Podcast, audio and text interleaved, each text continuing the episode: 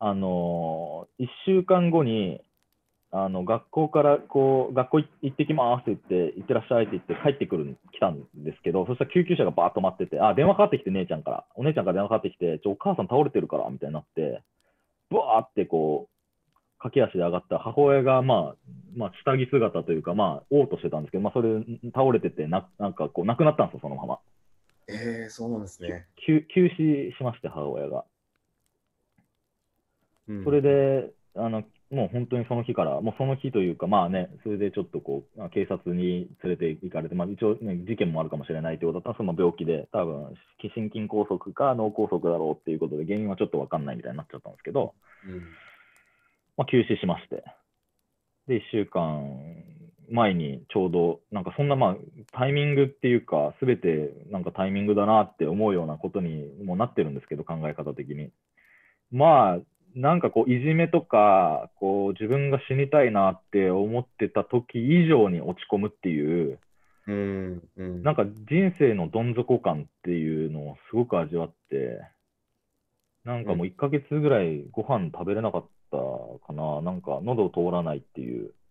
4キロ、5キロ、5キロぐらい痩せたのかな、1ヶ月で5キロか6キロぐらい痩せて、ぐらい本当に落ち込んでたんですけど、まあなんかまあ、1ヶ月とか、ね、慣れ慣れてくるというか、こうあ死んだんだっていうことをこう受け入れられるっていうタイミングだったのか、うんうん、まあなんかちょっと親あの父親とお姉ちゃんに話して、いや、これからちょっと母お母さんいないとね、掃除とかあの料理とか、誰がすんねんっていう話だったんですけど、うん、まあ、僕がそこでやってたんですけど、なんかこう、いや、ちょっとせあのワーホリとかお金もらってたけど、一回やめやめて社会人になってからやろうかなって思うんだけどっていうふうに父親と姉ちゃんに話したら、まあ、最後のお母さんとの約束だから行ってきなさいって言ってくれて、で、そこであの旅を、旅というか、まあでもワーホリじゃなくて、なんか、なんかそこでなんかこう命が有限だなっていうことに気づいたっていうか、うんうんうん、命って多分限りあるものなんだなっていうふうに気づいて、で、なんか、ワーホリとかすげえ大事だし、けど未来のことすごく見据えた計画の仕方だったんで、うんうんうん、 TOEIC の点数が600点とか700点欲しいみたいな、なんかそういうちょっと欲のままに動く感じだったんで、だったらなんかもっと見たいとか、なんか感性を大事にする選択をしようと思ったら世界一周だったんですね、それが。うんうん、で、もう、まあ、いつものようにほぼ何も決めず、ちょっと世界一周してくるわって言って、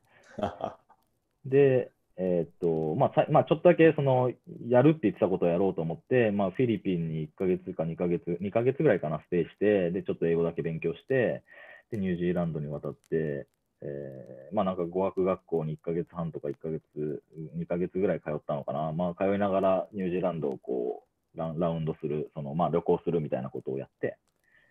で、何しようかなって、なんかもう世界一周するって言ったからなと思って、でそこからアメリカに渡ってアメリカ横断して、あの陸路でですね。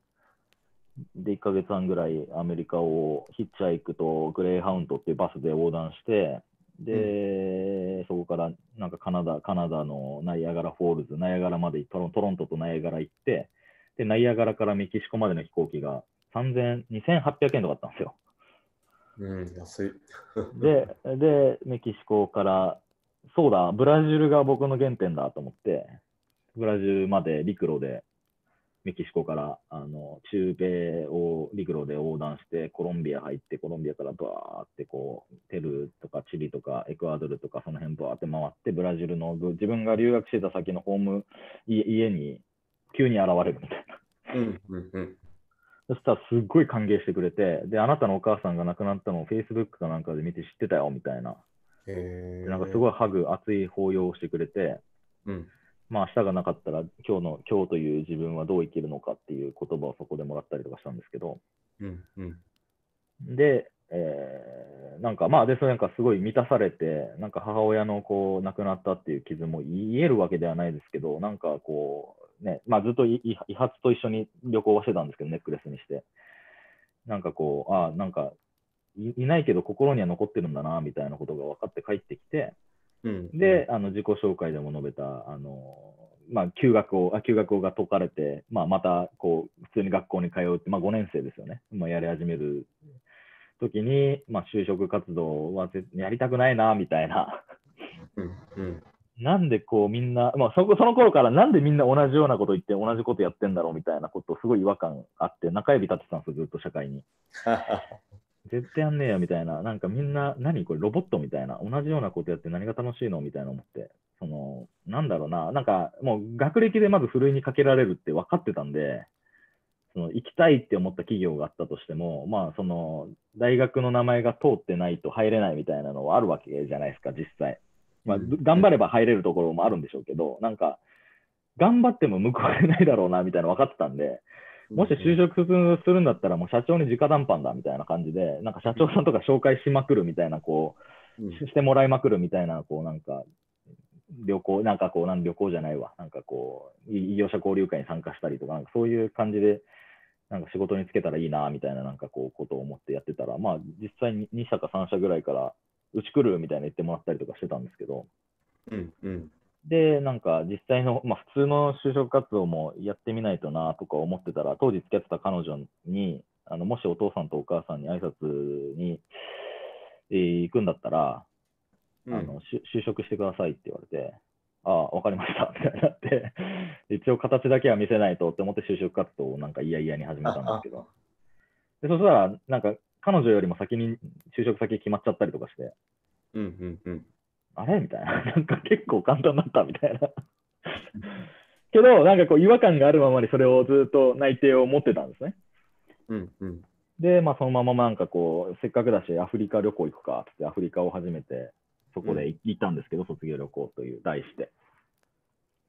で、アフリカをちょっと東アフリカを軽く横断して、南アフリカ行って、っていう感じだったんですけど、あ、そっかそっか、それでその内定式の話になるんですけど、内定式が、はい、あの、そのアフリカ旅行の前、卒業旅行の前にあって、で、なんかこう、みんな、なんだろう、青いネクタイをしてた気がするんだよな。みんななんか青っぽいネクタイ。とにかく確率的だなっていうか、個性がない。うんうん、で、僕はもうネクタイとかせずに行ってたんですけど、なんか、その、なんか形式ば、なんかみんなリクルートスーツで行くし、で女性は後ろで髪の毛を縛る。はい、で、なんかグループワークみたいなのがあって、なんか新しい新サービスを生むにはどうしたらいいかみたいなワークショップみたいなのをやったんですよ、内定式で。あ、コテコテですね。そう、コテコテのなんか会社だったんですよ、確かそこが。うん、で、なんか、ない、ない、ないないってなんか、まあなんかそういう感じの、なんもう忘れましたけど、で、なんか、あの、そこで、グループワークしたときに、なんかこう、やっぱみんな周りを意識してるんだなっていうのもすごく感じて、で、僕はもうなんか、こんな感じなんで、こう、ちょっと、まあ、賑やかにするというか、まあ、なんか楽しい感じにして、なんかいろんなアイデアを出すっていうことをやってたんですけど、やっぱり結構みんな萎縮しちゃって、後ろからやっぱ見られてたりするんで、掲示、なんかボードとか持ってね。はい。じゃあもうやりづらみたいになったんですけど、なんかもうそこでなんかもう違和感が完全にバーンってこう、爆発して、ダメだみたいな、ここにいたら俺は腐っていくみたいな、思って、で、もう出入り口出口のところですいませんみたいな、やっぱり入れませんみたいなことを言って、他になんかこう、保険とかも持ってたわけでもなく、ただその彼女のご両親に挨拶に行きたいがためにこう就職しようとしてたっていうところにも気づき始めて、うんうんうん、俺の人生を歩むみたいな感じに思ったんですよ。けど、行く場所がないので、もう周りみんな就職決まってるし、どうしようみたいな、まあ、就職決まってない人もいましたけど、なんかこうフリーターでやっていくみたいな、なんかこう俳優目指すみたいな、なんか他に夢があったりとかしてたんで、俺なんか青年海外教育隊とか行きたいとか言ってんのに何もしないってやばいんじゃないかみたいな感じになったんですけど、うんうん、帰りの電車に乗ったらですね、目の前に青年海外教育隊のポスターがバンって現れたんですよ。すごい、すごいタイミングじゃないですか。で、なんか世界も自分も変える仕事みたいな。これこれみたいな、こう、まあなんか某大手広告代理店が作ったキャッチコピーに負けまして。で、なんか、もう帰ったらすぐにパソコン開いて、あの応募用紙ダウンロードして、も今行こうみたいな、なんかこう3年後とか5年後とか経験してから何かこう、それを教えに行くっていう感覚でいたんですけど、なんかもう自分を変えるっていう観点で行こうと思って、で当時ヨルダンっていうところでシリアの難民とかパレスチナ難民支援の教育の部門があったんで、まあ、そこを候補にしてというか、まあ、よなんか書けるんですよね、希望を、要請の。なんか僕はここの国に行きたい、こういう要請をやりたいみたいな。で、それをこう、バーって3個書いて、応募したんですよ。アフリカは全く入れずに。うんうんうん出たのかな？アフリカ、今、三第3規模に入れたのかもうそれも覚えてないんですけど、もう必死だったんで。で、応募して、で、アフリカ、で、そのアフリカ旅行に戻るんですけど、アフリカ横断をして、で、えーっと、南アフリカから帰ってきました。で、それも2月14日だな。誕生日ぐらいですよ、ちょうど。そうなんですね。2月14日に、にいろいろありますね。なんかありますね。人生の転換期が誕生日になるって面白いですね。なんか、うん14日に帰ってきて、で、彼女が、あの、その時の彼女が、あの、近あの成田空港まで迎えに来てくれてて、で、誕生日おめでとうみたいな、おありがとうみたいな感じで、まあ、誕生日おお祝いしてくれたんですけど、うんうんなんかこう、父親から連絡が来てて、お前、ジャイガから封筒来てるで、みたいな。なんか合格通知が来てるっぽくて、とりあえずちょっと家帰ろうぜ、みたいな。俺の、俺の進路がその封筒に入ってるみたいな。うんうんうんで、まあ、一回家に帰って、でその封筒を開けて、バッて見たら、あの、ベナベナンって書いてあったんですね。うん。ベナン。でベナンにあなたを派遣することを認めるみたいな、なんかまあすごい行々しい文章で書いてあったんですけど、うんうん。ではその当時のその彼女と顔見合わせ、ベナンだってみたいな。どこ？みたいな。どこかなこれ？みたいな感じになって、まあ、よよく分かんなかったんですよ。ベナン。で、まあ、あの、Google でベナンって調べたら、ペナン島が出てきて、マレーシアの。まあ、要は、だから、それぐらい間違えるぐらいの、うんあの、けん検索エンジンでさえ間違える、わかります？なんか、ベナンって書くと、ペナンってなんかこう、ペナンですか？みたいな感じで、ペナンがバーって出てきたんですよ。はいはいはいはい。違うあなんか、実際から出てくる、まあ、たまにあると思うんですけど、打ち間違いみたいな。うんうんで、なんか、それで、めっちゃ綺麗で、ペナン、ペナンが。うんうん。あの、海もすごい綺麗だし、あの、マレーシアのね、もうリゾート地なんで、いや、俺めっちゃすごいリゾート地行くわ、みたいな。俺難民支援したかったのに、こんなとこでやっていいのかな、みたいな。うんうんうん。だけど、し5時間か6時間なんですね、フライトで。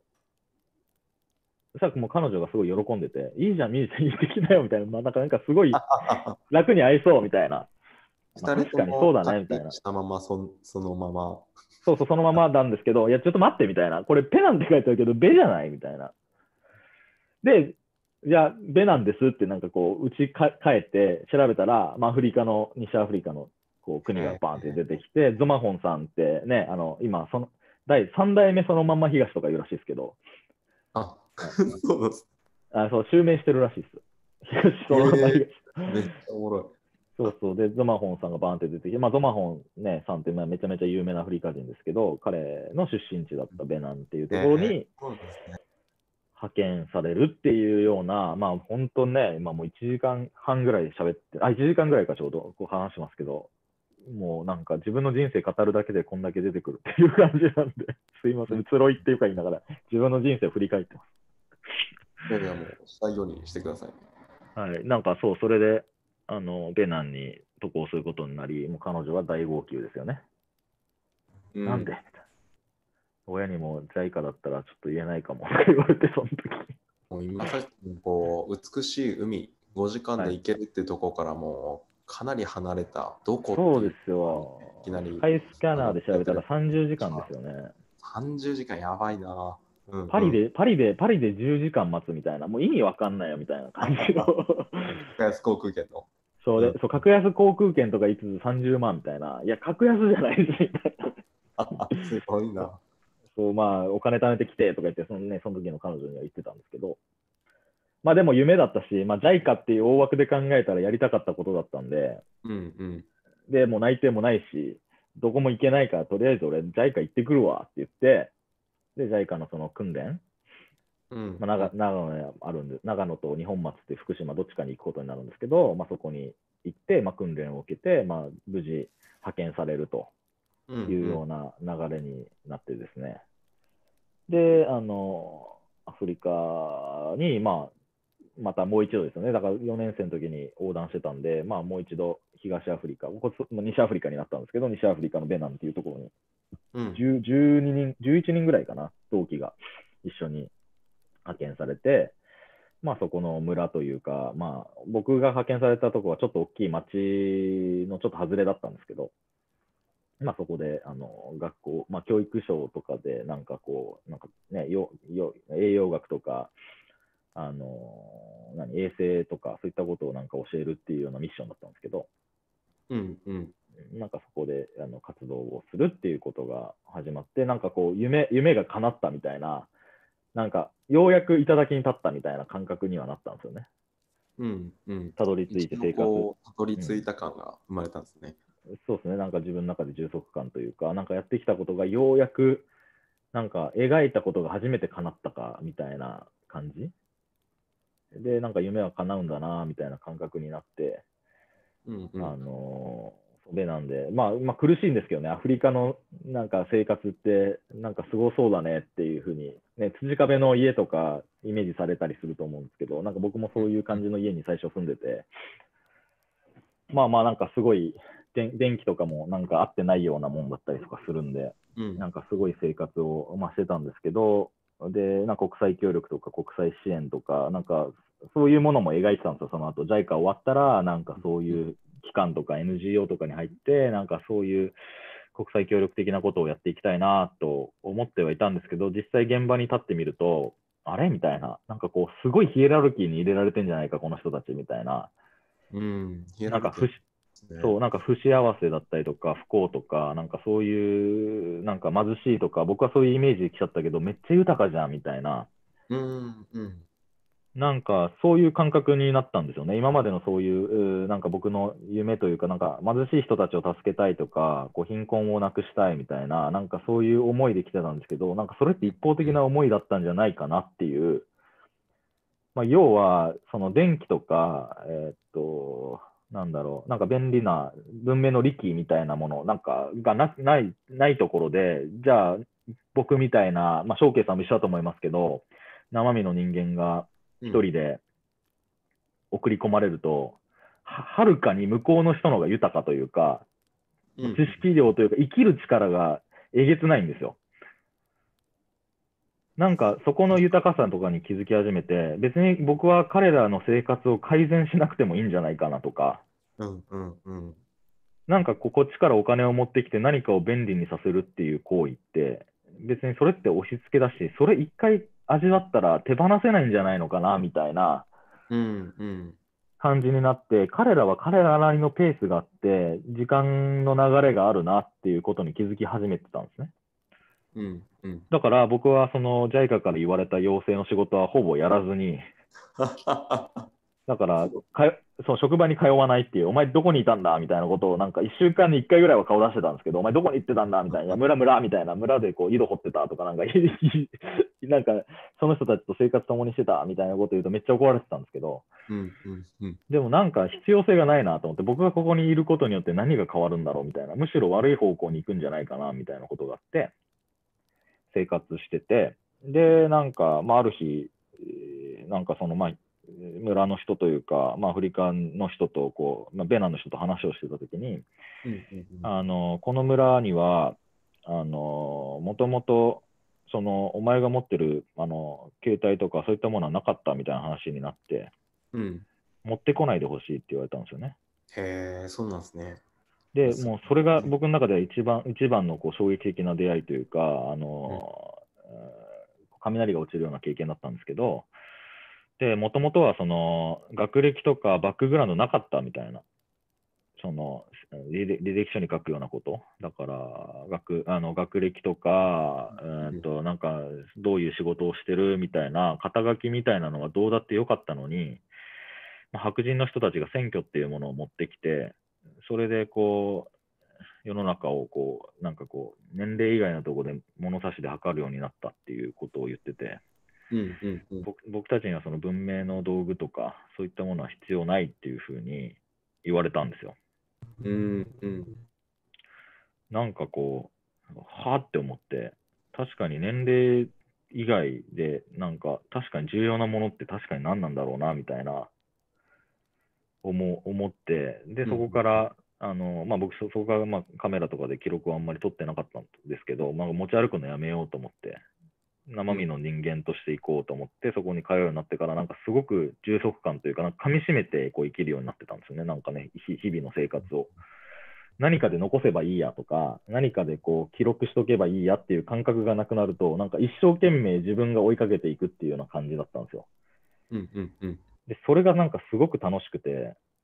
で、なんかそこに生活すれば面白いなって思い始めてた矢先に、ああの歩道というかあの道路の脇道に歩道みたいな、まあ、コンクリートがあって赤土があるんで、赤土のところは人が歩くよね、コンクリートは車とかバイクだよねっていう、なんか暗黙の廊下廊下みたいなのがあるんですよ。で、なんかこう、歩道というか赤土のところ歩いてるときにバイクにひかれまして、私が。いや来ましたね。はい、交通事故、来ました、突然来て、193人、あの全世界に僕のタイミングで派遣されたんですけど、唯一ですね、交通事故に遭うという。